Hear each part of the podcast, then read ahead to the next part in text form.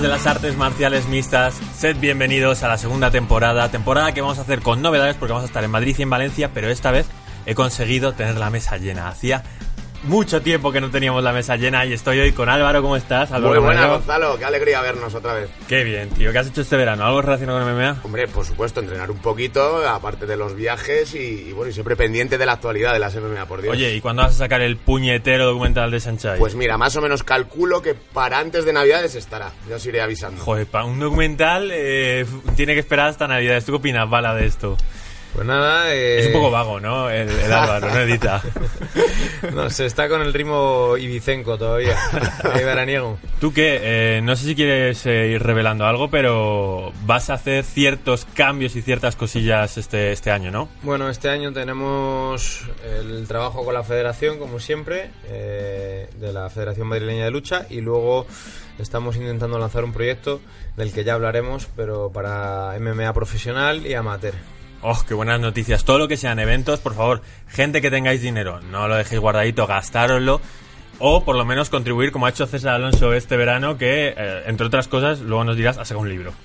Bueno, ¿qué tal a todos? ¿Qué tal? ¿Cómo estáis? Y sí, entre otras cosas, que hago demasiadas, he escrito un libro, no tiene nada que ver con las MMA, es de una parte de mi vida o de algo ajeno a esto. Y bueno, pues el que lo quiera leer se llama Morir por Dentro y, y bueno, pues me podéis contactar para conseguirlo. Ya sabéis que todos tienen sus redes sociales, podéis contactar con cada uno de ellos, podéis contactar con las redes sociales de nuestro programa, arroba generación MMA, sobre todo en Instagram. Seguirnos ahí es muy importante, estamos cerca de las 3.000 personas que nos siguen. Y vamos a ir de cara antes de iniciar el programa.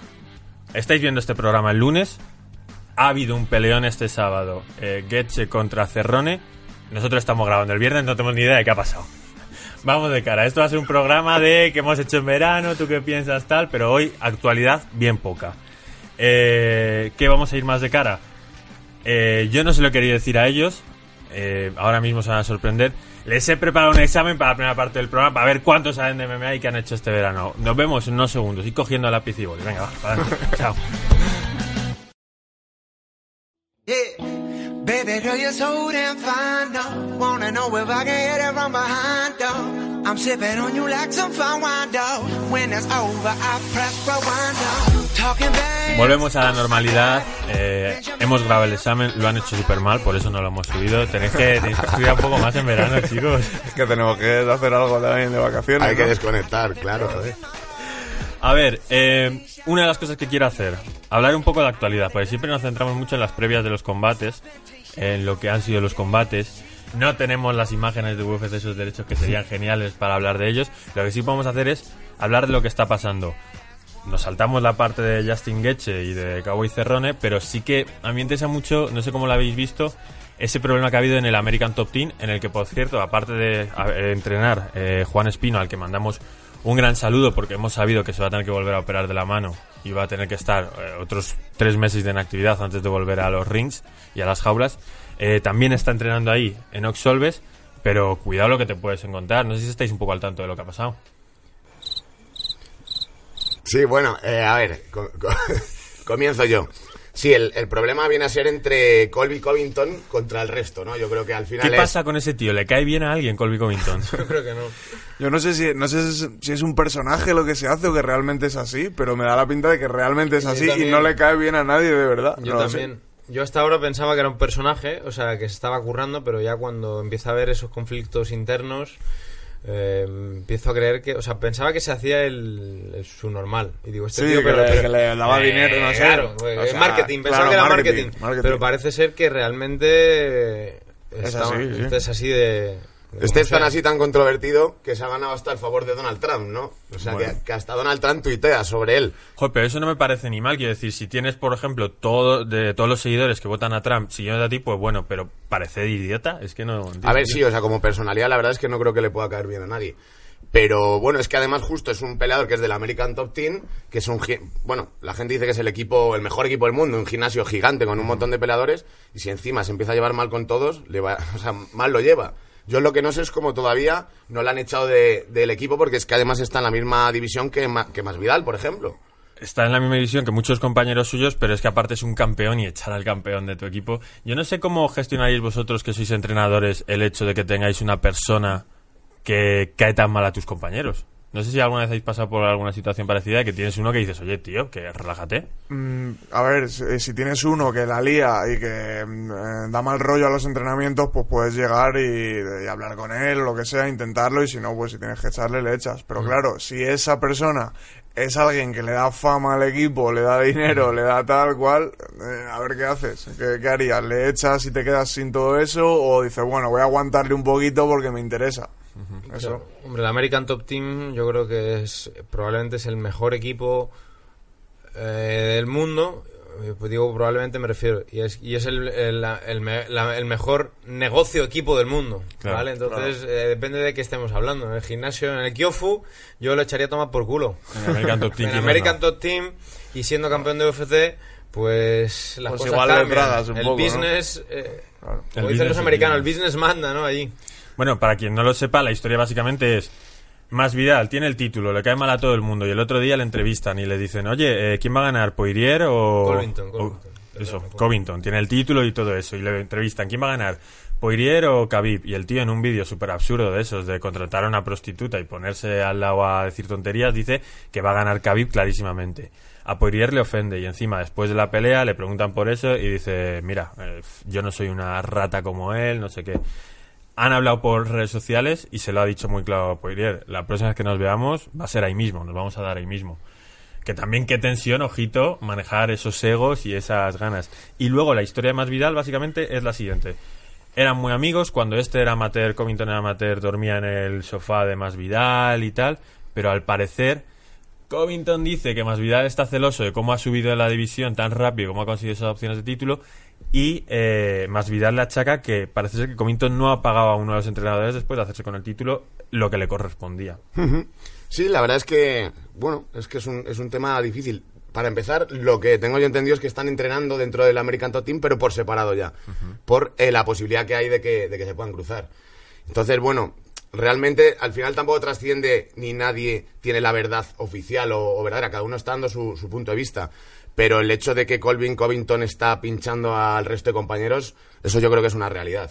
Entonces, veremos si al final todo se salda en, en un octógono entre Masvidal y, y Covington. No lo sabemos. Hombre, yo creo que si gana Masvidal, todos felices y Covington a tu casa, ¿no? En plan, venga, vuélvete. Eh, más temas de actualidad. Sabemos que, le hemos mencionado antes, Javi ganó a Poirier. Yo creo que Javi ahora mismo es la mayor estrella que hay en el UFC. No sé, bueno, estamos descartamos al que no puede ser nombrado. Eh, que mira, por cierto, tenemos aquí nuevas incorporaciones en la mesa de Generación MMA.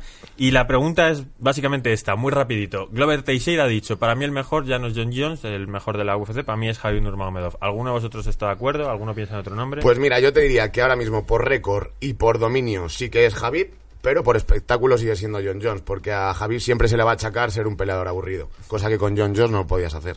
Para mí, realmente, me divierte mucho más- más ver a John Jones, o sea, yo seguiría diciendo que es John Jones. Por aquí, ¿opiniones?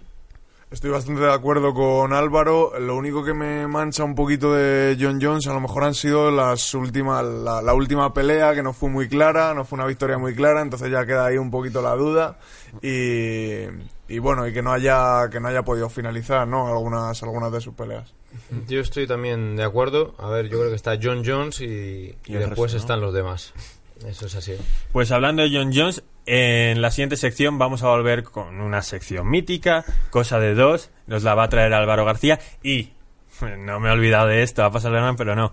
Nueve minutos de programa llevamos, ocho así, tenéis que darle a like. Esto funciona así. Es muy sencillo, si le dais a like todos somos felices. Vosotros, nosotros y todo el mundo. Además, planteo reto. Si este programa, no el vídeo en el que vas a ver esto, el programa que ves en Fibe Talanda Podcast y en los programas de Generación MMA, llega a 500 likes, que todavía no ha llegado ninguno, Gonzalo se hace un rap, bueno, improvisa un rap sobre MMA. No lo sabe Hay, nadie. hay- hay que dar likes ahí. 500 likes y me marco un minutito con las palabras que ponga Hay la que dar gente y like todo ahí, eso. ¿eh? Le, le doy yo, le doy yo desde 500 Voy a ordenadores. hacer 100 cuentas para darle. Espero que esto no sea mi mayor arrepentimiento de nunca. Vamos con la eh, sección Cosa de Dos. Hasta ahora. Sorry I'm late, I just don't give a fuck! Bueno, espero que, como digo, lo hemos estado hablando en la mesa, esto os quedéis en 499 likes justos. Er, si llegamos, recordárnoslo, porque desde luego no voy a ser yo el que esté mirando si hemos llegado. No, no, ya miro, ya lo miro yo. Yo ya lo también. miro yo. Eh, vosotros nos animaríais, ¿no? Bueno, quizás César ahora que cantas y tocas la guitarra. tal. Bueno, igual hago yo un reto también. Por cierto, César, eh, reto. Dentro de unas semanas vas a grabar algo. Eh, sí, sí, Anúncialo. es verdad, no, no había pensado decirlo. El día 28 vamos a grabar un reto para mi canal de YouTube, que va a ser que, bueno, me voy a hacer un sparring con de 100 asaltos. Van a ser... Van a, bueno, traeré a la gente que pueda venir, si son 20, 30, y van a ir rotando. Está invitada la gente de. Generación MMA. Sí, por, pasarse. su- por supuesto, por supuesto. Si quieren, si quieren venir o los equipos de MMA que escuchen esto y les apetezca, pues Vale. que me contacten. No me deis la chapa a mí o a la cuenta de Generación MMA para estas cosas directos a Straight. No, no, no, no, dale, díselo a Gonzalo. O sea, yo no sé, dónde- sí que sé dónde se va a hacer esa, esa grabación, pero díselo tú y que queden contigo, vamos. Vale, bueno, pues nada, me escribís si queréis, se va a hacer en Alcorcón y bueno, a ver si, a ver si los aguanto también, que telita. Lo vas a grabar y el objetivo es aguantar los 100 asaltos. Los- el objetivo es aguantar. No, no que, no que no ser, no ser finalizado, que puede ser, la- el objetivo es aguantarlo. Si me dan, levantarme, levantarme y aguantar los 100 asaltos. Serán unas dos horas, dos horas y media. Es un valiente este César, ¿eh? Bueno, a ver qué pasa. Yo creo que para los últimos asaltos podríamos llamar a dos super amigos del programa, que son John Jones y Daniel Cormier, que tienen una rivalidad y nos la va a contar Álvaro García, que trae la cabecera, que no la hemos puesto antes.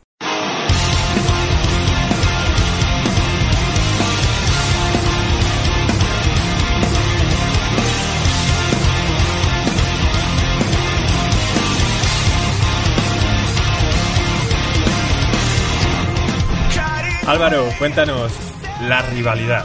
Bueno, pues aquí estamos con Cosa de Dos, ya sabemos un- una sección que traemos siempre a colación, rivalidades. Y hablando de John Jones, que podía ser el mayor libra por libra de, de la historia de las MMA, Lo es. lo es para mí también. traemos, muy bien, traemos la, la rivalidad entre John Jones y Daniel Cormier, porque ahora vuelve a estar de actualidad. Una vez ha perdido eh, Daniel Cormier el título del peso pesado frente a Miocic, se habla de poder cerrar una, una trilogía por su defensa del, de John Jones, la defensa del título semipeso contra Daniel Cormier. ¿Qué sabemos? Pues de John Jones sabemos que tiene 32 años y Daniel Cormier tiene 40.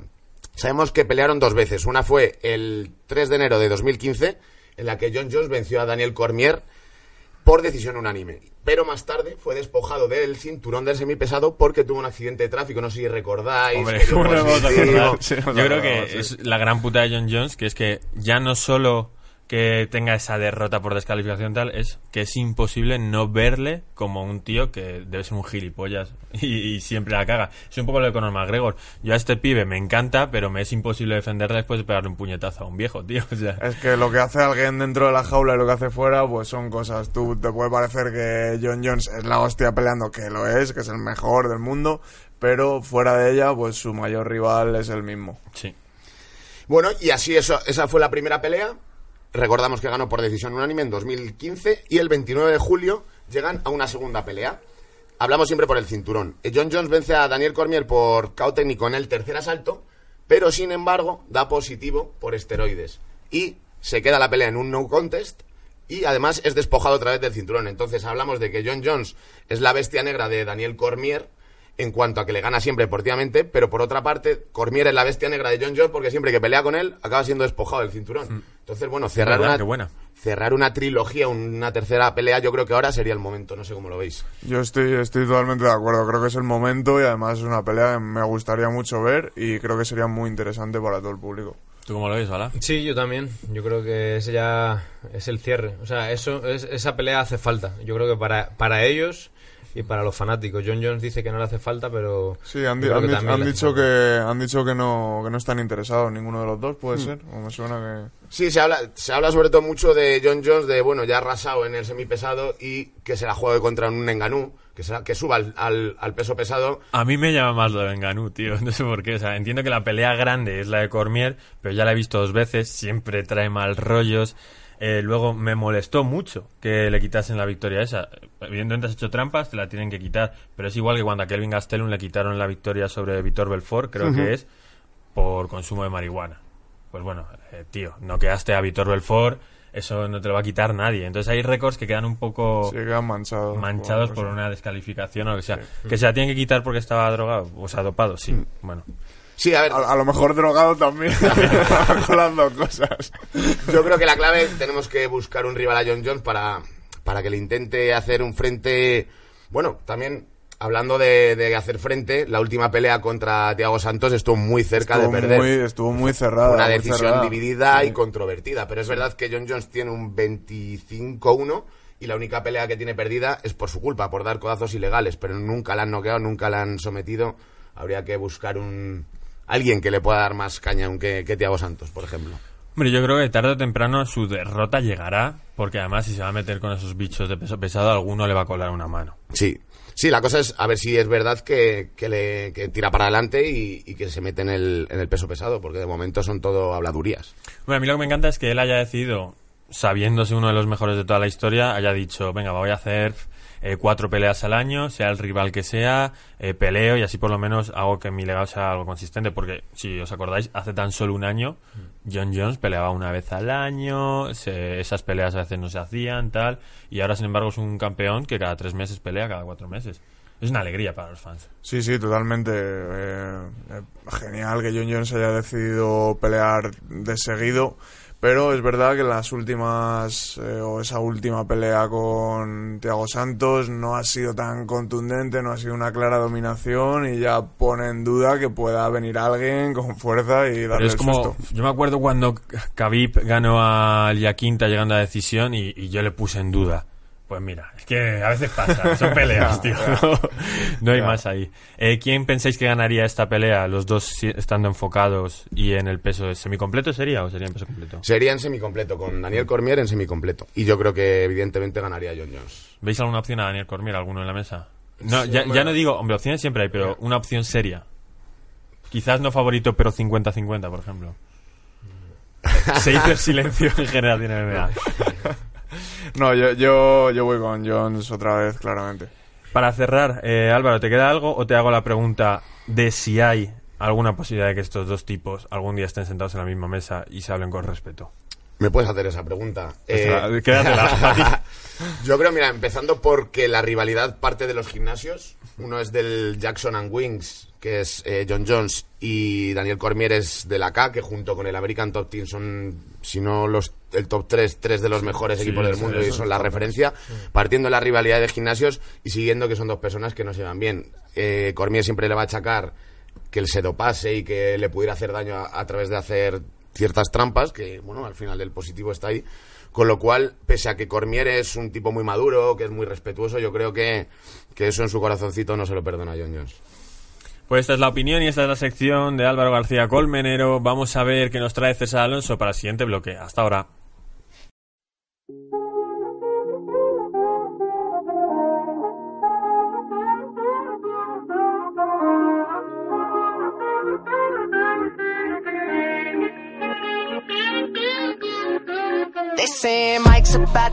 Y ahora vamos a hacer un recuerdo a lo que han sido grandes peleones y nos lo va a traer César Alonso. ¿Qué nos traes? ¿Qué tienes? Eh, ¿Tienen que tener abierto nuestros seguidores una pestañita con el UFC Fight Pass o qué pasa aquí?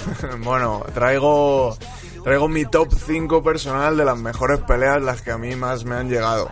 Podrá diferir de los vuestros o de, o de la gente que ve el programa. Pero bueno, porque también pasa mucho, no sé si os pasa a vosotros, que a veces antes de ver una pelea ya te has comido un spoiler si no lo has visto en Uh. directo.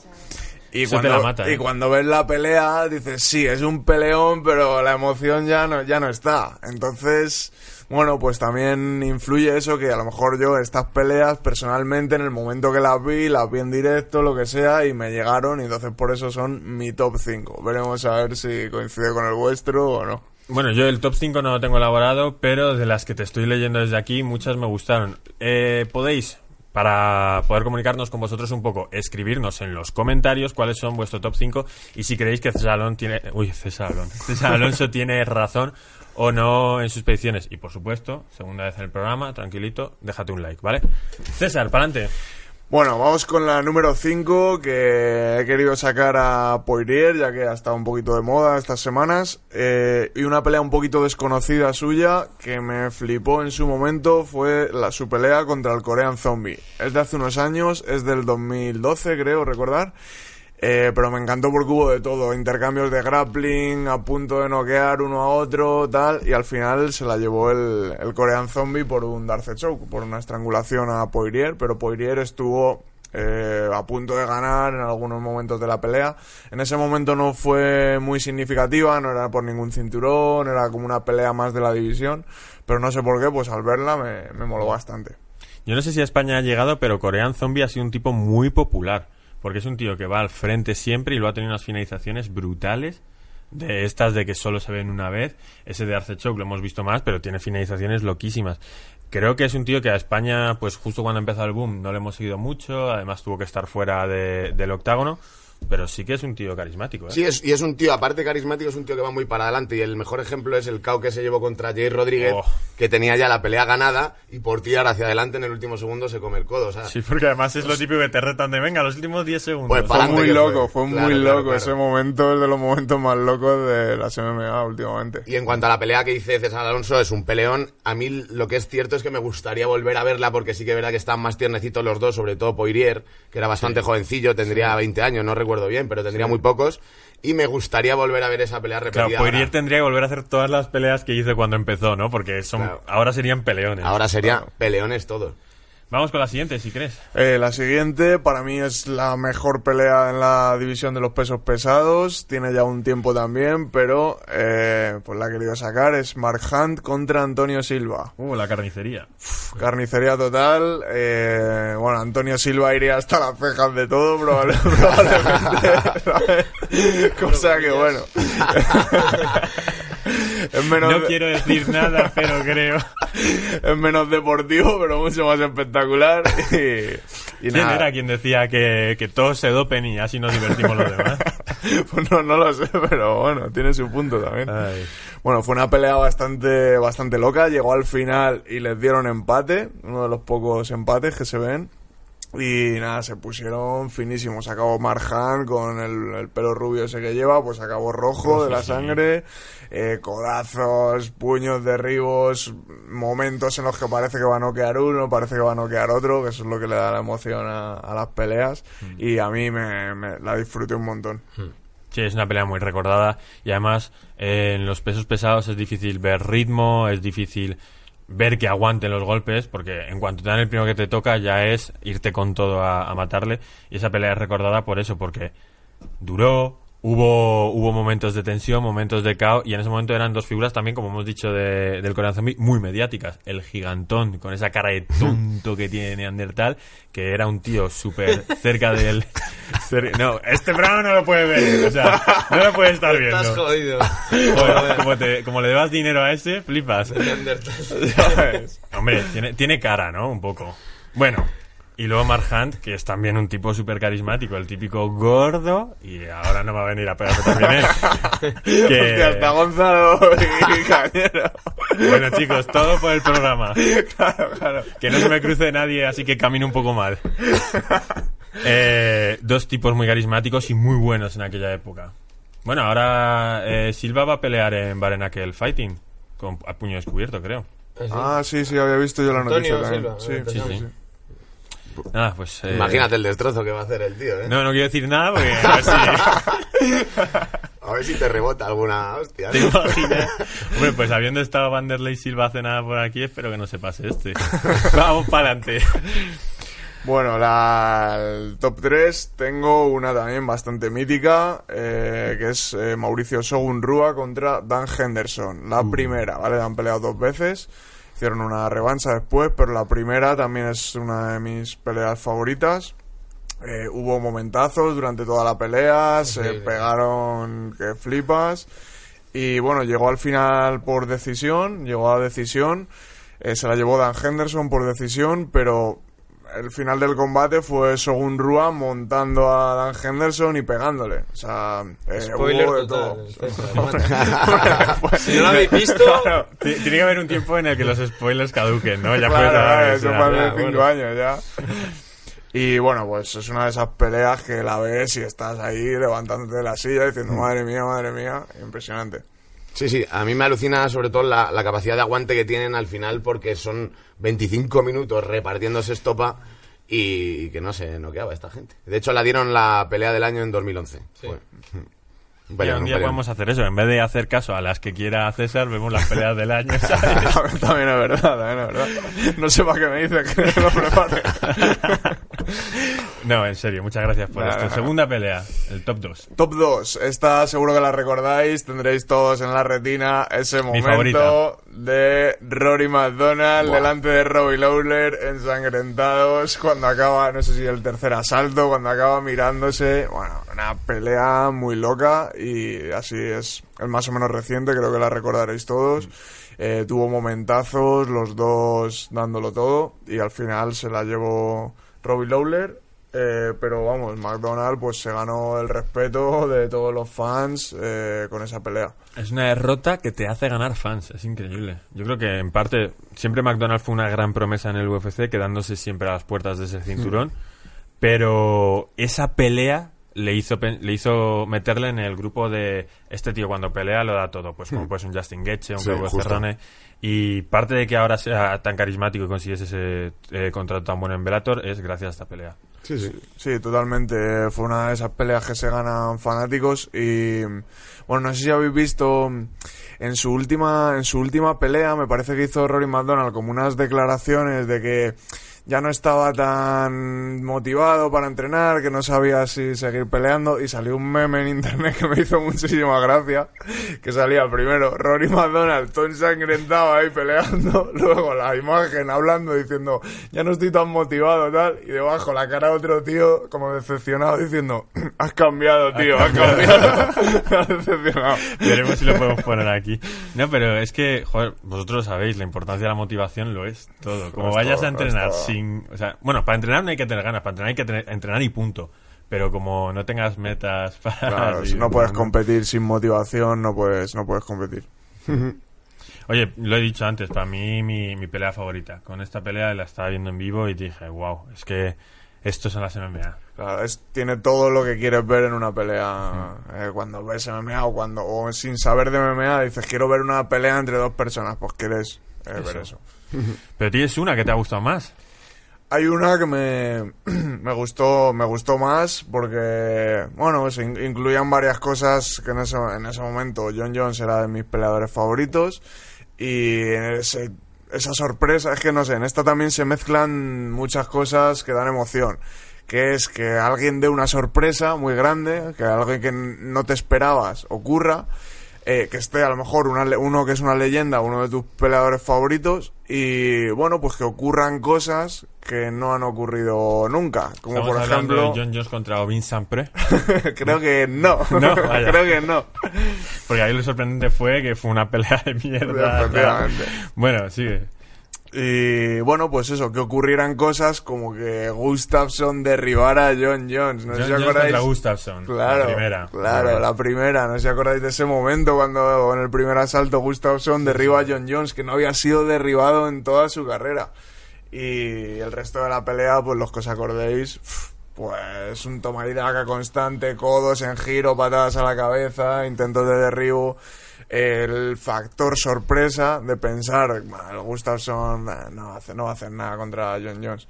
Ese factor sorpresa y la dinámica de toda la pelea para mí fue espectacular. Sí, sí, ha sido seguramente junto con la última, con la de Thiago Santos, las dos veces más cercanas que ha tenido John Jones a, a perder, quitando aquella derrota por descalificación que tiene.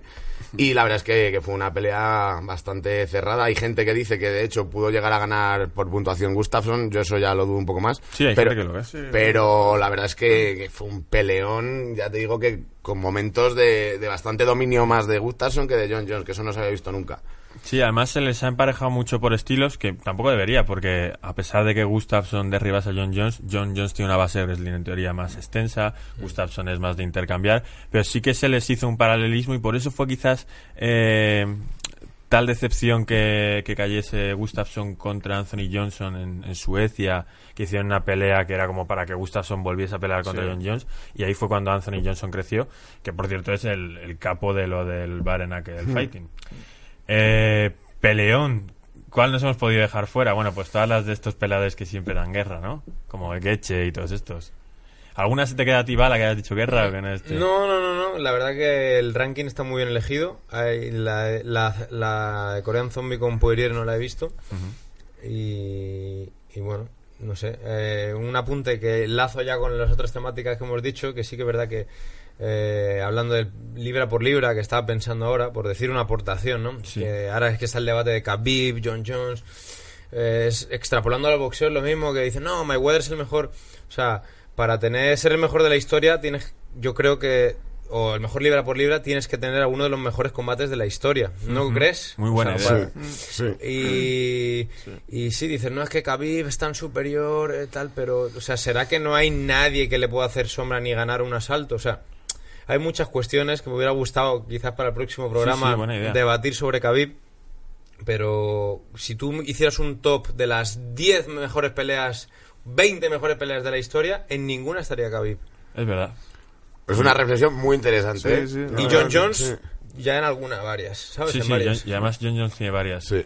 Bueno, pues con esta super reflexión y no sin antes deciros que dejéis un buen like, un highlight como decimos nosotros en este programa de Generación MMA, nos vemos la semana que viene y despedimos el programa. Espero que os lo hayáis pasado bien. Soy Gonzalo Campos, me acompaña Álvaro García Colmenero, César Alonso y David Bala. Esto es Generación MMA. Nos vemos la semana que viene, ya por los 500 likes o 499. Hasta luego, chao.